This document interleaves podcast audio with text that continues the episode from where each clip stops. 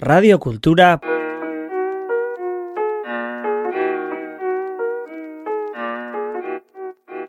puntu eus.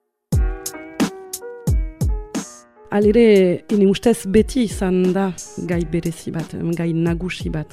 Ez da izan gai nagusi bat denentzat edo gure jendartearen zat. Baina, irakurtzen duzularik edo begiratzen duzularik zer pixu kanduen uh, feminismoak munduan edo beste pentsaketan zinez nagusia da. Begirada hori uh, barnaratzea diskurtsuetan edo beste pentsaketetan ere bai.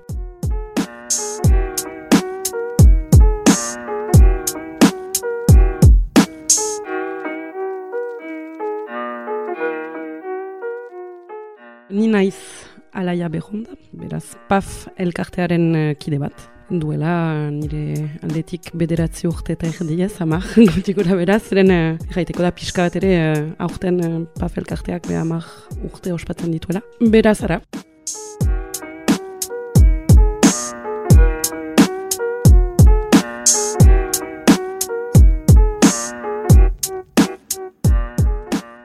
PAF um, talde feminista bat da. Ipajaldekoa bai, baionakoa ere bai, beko ejanez. Talde hori uh, alternatiba feminista behi bat uh, eramaiteko parada uh, sortu zen duela amak urte beraz.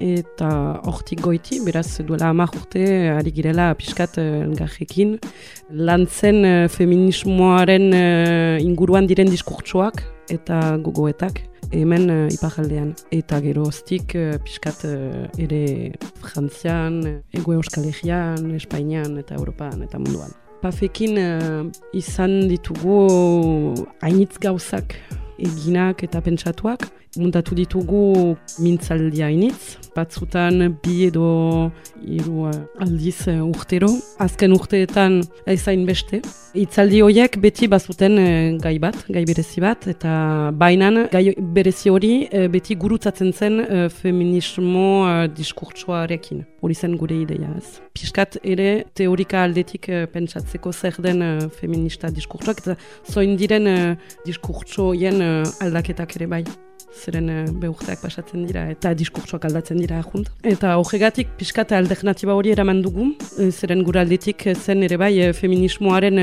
irudia ez aldatzea bat ere, baina gure denboran, gure garaian izaitea pixka bat, eta nola feminismo hori edo gure feminismoa nola azaldu eta nola beti behiz pentsatu. Alere.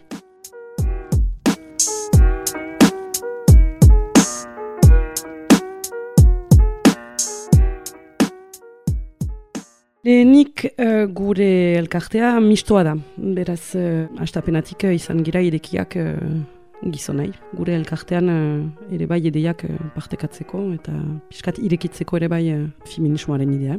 Eta beste aldetik piskat ere zen umorea eramaiteko, pafekin. Beraz, uh, alde batetik mintzaldiak, pentsatzeko, bestaletik ekintzak ere azaltzeko eta erakusteko, justuki zer den kajikan eta espazio publikoan zer den uh, feminismoa, eta ekintzoiek uh, umorea indibatekin uh, eramaitiak. Hori zer gaitik, zeren uh, gure ustez beti izan da feminismoa pixkat uh, trufak gai bat, ez? Ez beti, baina uh, laurogei edo laurogei eta amarko uh, amarkadatik bai, hori bai. Beti eh, entzun genuen hori, eh, gure aurtzaroan ere, wow, feminismoa, ba, zahak dira, horiek, eta beti kezka, beti kesa, beti, ba. Eta horregatik, eh, gure aletik nahi genuen pixkat aldatu irodi hori, eta gure ekintzak egin ditugu morarekin. Beraz, ekintzetan azaltzen dira gauzak ere.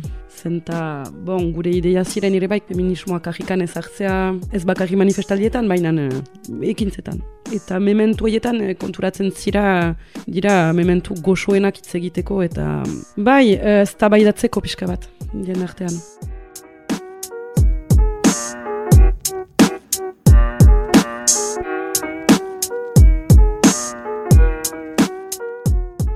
Resagoa da hori, eh, bai, talde batetik, zeren hainitz gira. Beraz, ez gira kukutzen, baina eh, ez elgarrekin uh, azkarragoak gira, beraz egesagoa da hori humorezko mezu bat partekatzea. Bai.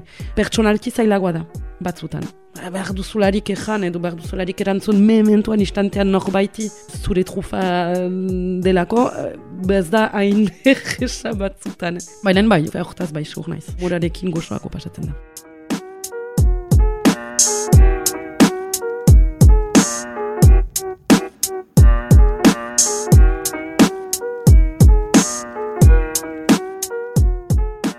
Beraz, ezan dudan bezala, eh, haintzin eh, gure amargarren urte betetza da aurten. Eta pixkat eh, ospatzeko, bi gauza pentsatu dugu. Dira alde batetik uh, liburu bat uh, argitaraztea, eta zoritxar ez pentsatzen genuen uh, abenduan ateratzea ere bai, uh, urte betetza orokorki uh, ospatzeko, baina no. uh, orain ez da, ene ustez, uh, urtarila edo txailaren aintzin ateratuko, baina ateratuko da seur, luzatzen da pixka bat, bon, hori normala da, eta gure lehen liburua da, beraz, uh, Eta hori aparte ere bai, uh, nahi behuzu, liburua da iparaldeko feminismoaren historioari buruz. Eta liburu hau, lehen hori nahi gonuke uh, aurkeztu, zeren uh, gero erakusketa hortik ateratzen da pixkat. Liburu hori sortu dugu, uh, 2006eko mintzaldien ondotik. Mintzaldi batzuk uh, erabaki genituen 2006an, eta ziren ipar jaldeko uh, feminista taldeak gombidatzea haien historioa pixkat kontatzeko. Nundik sortu ziren, zein uh, amarkadan zer gaitik sortu ziren, eta nola, nola gero bizitu zuen haien bizitza, edo beti segitzen duen haien bizitza. Zen batzuk hor dira oraindik eta zinez itzaldi interesgarria izan zen. Feminismoaren aparte ziren uh, belaunaldien arteko itzaldiak izan ziren ere bai. Eta pixkat agertu zen nundik gure feminismoa nundik etortzen den ere bai. Eta um, mintzaldietik, erabaki genuen bai liburu bat muntatzean eta hori e, bi mila eta emezortzitik ari gira lantzen liburu hori. Beraz, mintzaldiak e, bo, behiz idatzi ditugu e, liburua aterateko pixkat e, garbi, garbiago. Baina ere, e, bizpailu talde gehiago idatzi dute haien e, historioa bahnean. Bon, beraz, hori pixkat e, historioaren aldetik e, izan da liburua.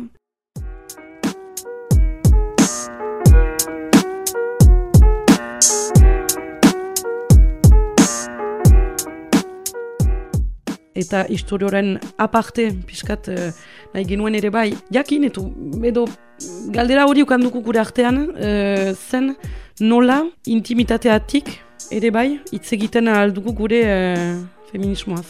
Nola uh, bakoitzaren uh, bizia edo bidea, pixkat, gurutzatzen alduen feminismoa eta nundik edo zergaitik giren bahne feminismoa zergaitik batzutan militanteak bilakatzen girela eta batzutan ez bat ere, bainan badugu kontzientzia hori.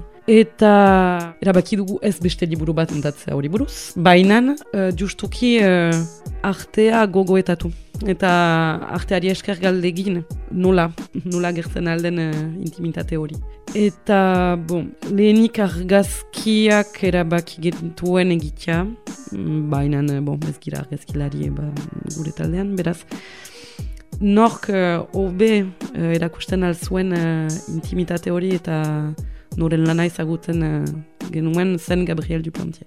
Beraz, uh, ba, urta estapenean, elgartu gira, erabaki dugu uh, berekilan uh, lan egitea. Eta gero argazkien ondoan, piskat uh, utxe egiten uh, zitzaigun uh, pertsonaren hautsa. Zeren hautsa ere bai da norbaitan intimitatea. Eh. Eta horregatik elkartu gira be pertsona bakoitzarekin, beraz bederatzi uh, potretu bat dira uh, erakusketan, eta bederatzi uh, lekukotasun hartu ditugu, grabatu ditugu, uh, argazki bakoitzaren ondoan ezartzeko.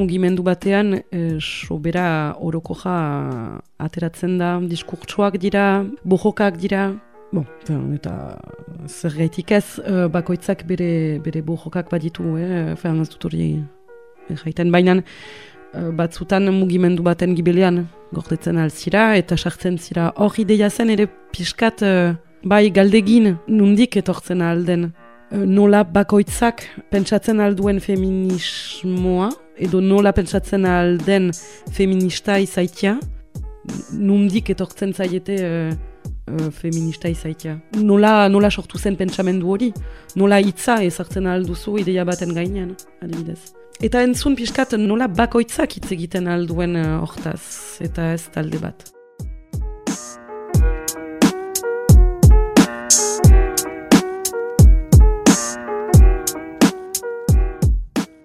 Bojoka gogortu da, lehen, niretzat obe. obe zeren uh, batzutan ez dago bojokarik uh, gogortasunik gabe. Hori azken urteetan, eh, ez ez, azken amak urteetan ez dut uste, baina azken bi, azken ai, bi iru urteetan, bai. Diskurtsoak ere uh, podere hartu dute, emazte batzuek podere hartu dute ere bai. Baina haien diskurtsoak ere uh, hasten da pixkanaka uh, indartzen eta entzuten dugu gehiago. Gero aldaketa hainitz badira, baina aldaketak dira batzutan uh, pixkat Europan, uh, lehen, aski gazte gira. Diskurtso batzueri buruz aski gazte gelditzen gira, zeren uh, diskurtso uh, interseksionalak batzuk sortu ziren estatu batuetan uh, eta marko markadan. Eta orain bakarrik, edo duela mar urte bakarrik, eltzen direra Europako jendarteari. Ez bakarrik uh, unibertsitateetan eta, eh, baina uh, gure belarria ere bai eta gure eguneroko bizitzan. Eta orain uh, agertzen da feminismoa ez dela bakarrik uh, gelditzen. Baina hasten dela beste idei batzuekin eta eguneroko idei nagusiekin klima aldaketaren uh, aldearekin kurutzatzen da ere bai ekofeminismoarekin. Feminismo interseksionala aurkezten aldizut pixka bat, baina da nasketa bat uh, minoritateen uh, egoeraren arte, feminismoa, ekonomia, eta jendarte horoko jan, hori dena hasten da, eta bera sortzen da feminismo interseksionala, baina da generoaren interseksionala, eta generoa ere bai sortzen da, pentsamendu hortan. Beraz, hori jaiten aldut, azken amak urtean izan dira uh, diskurtso pila bat, Baina e, ere, bat dira diskurtsoa initz ez direla aski aldatzen, eta hori da, eraso sexisten uh, egoera zein mementuan bizitzen gira orain.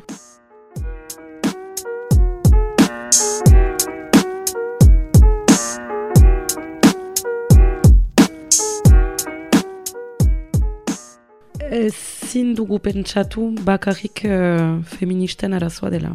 Behar dugu pentsatu jendartean arazo bat dela. Eta jendartean nola aldatzen aldugu uh, arazo hori. Nola egiten aldugu arazo hori uh, Ez dakit, eh, adibidez uh, erretreten edo greben uh, plana berdinan ezartzea.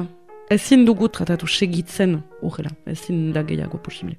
Beraz, ba, ez dakit, grenel bat bukatu da frantzian orain. Bo, ikusiko dugu, ez dut bat ere ideiarik nola edo zer zenta azkenian uh, zenbait elementuak faltatzen dira. Beraz, hori tratatzeko, justuki.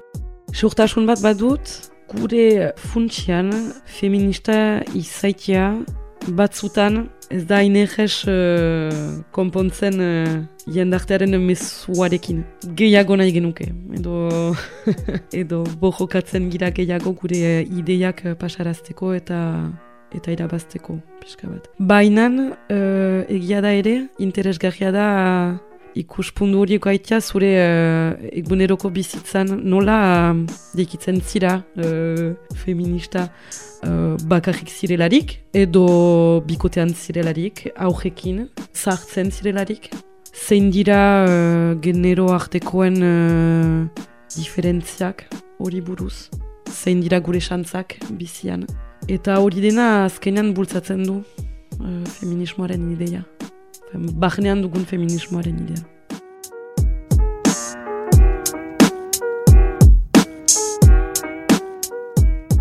Radio Kultura